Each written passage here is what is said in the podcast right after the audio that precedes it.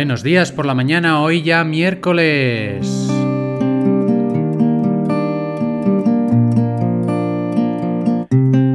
Bienvenidos al podcast de comunicación, crecimiento personal y psicología de Joan Contreras.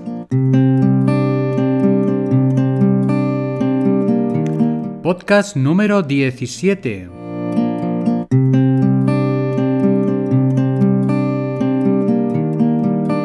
Y el de la guitarra que no para, oye, le voy a tener que por lo menos invitar a una merienda.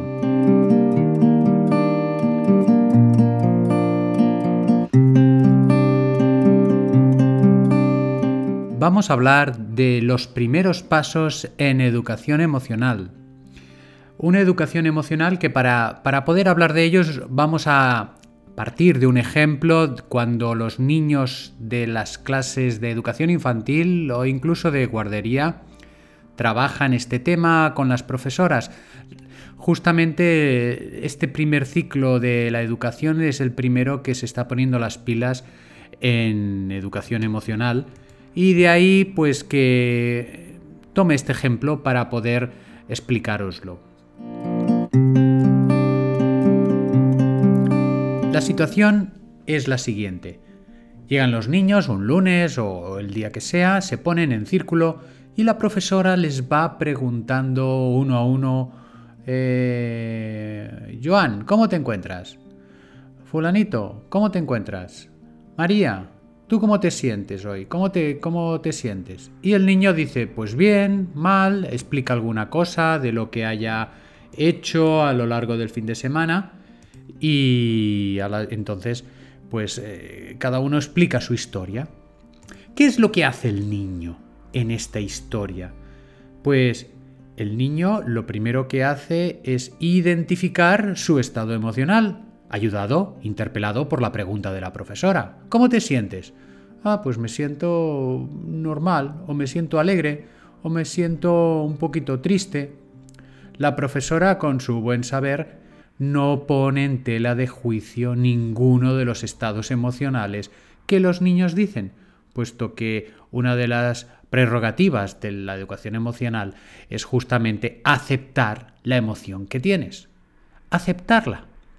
Y esto que se ve tan claro en el tema de los niños pequeños, cuando lo pasamos a adultos, pues es otro tema.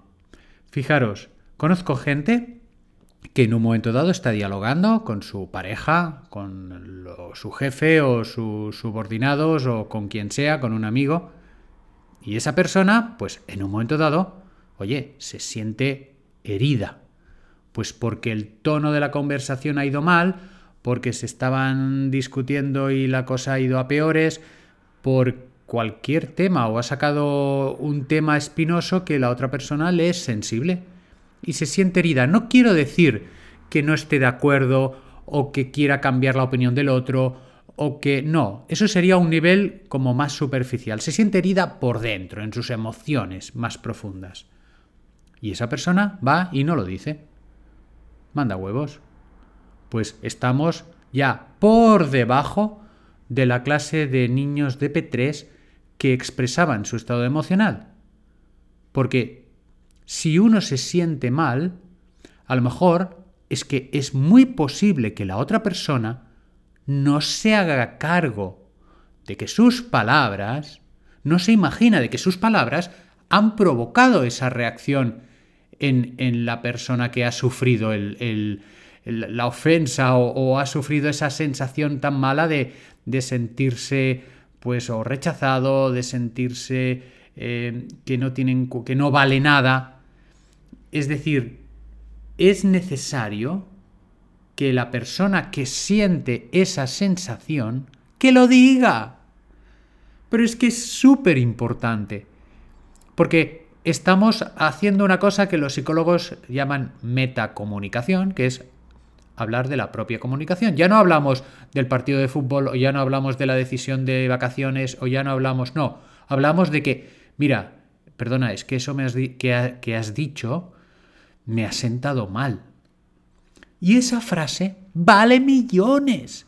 Esa frase vale millones. La otra persona pues dirá, ay, lo siento, perdona, no quería eh, no quería ofenderte, pero claro, patatín, patatán, lo que sea, se defenderá, pero estamos hablando de otro tema. ¿Qué suele pasar? Suele pasar que te sientes herido y sobre todo las personas de alta sensibilidad o te callas y tiras para adelante o sigues rebatiendo una discusión que no llega a ningún lado. Es que no te vas a poner de acuerdo nunca. ¿Por qué? Porque hay otro plano, que es en el de los sentimientos, en que tú te has sentido mal, te has sentido muy mal.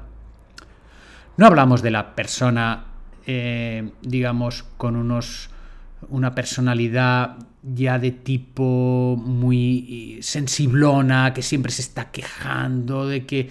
No, no estamos hablando de eso, estamos hablando de una persona normal y corriente que tiene su sensibilidad y que en un momento dado se siente herida en una conversación y no lo dice. ¿De acuerdo?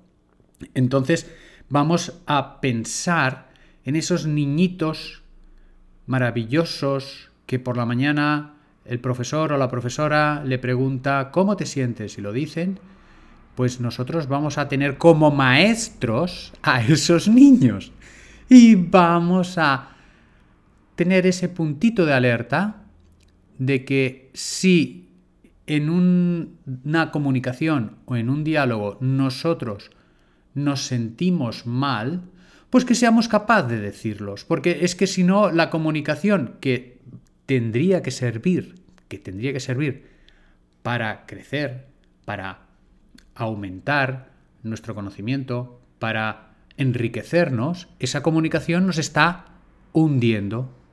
¿De acuerdo? Bueno, pues ya está por hoy y vamos a hacer la reflexión del día.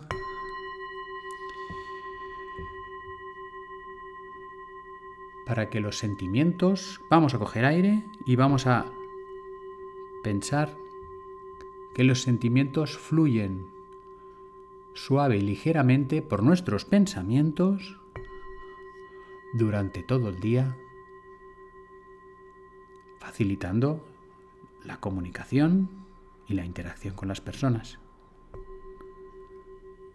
Hasta el próximo programa.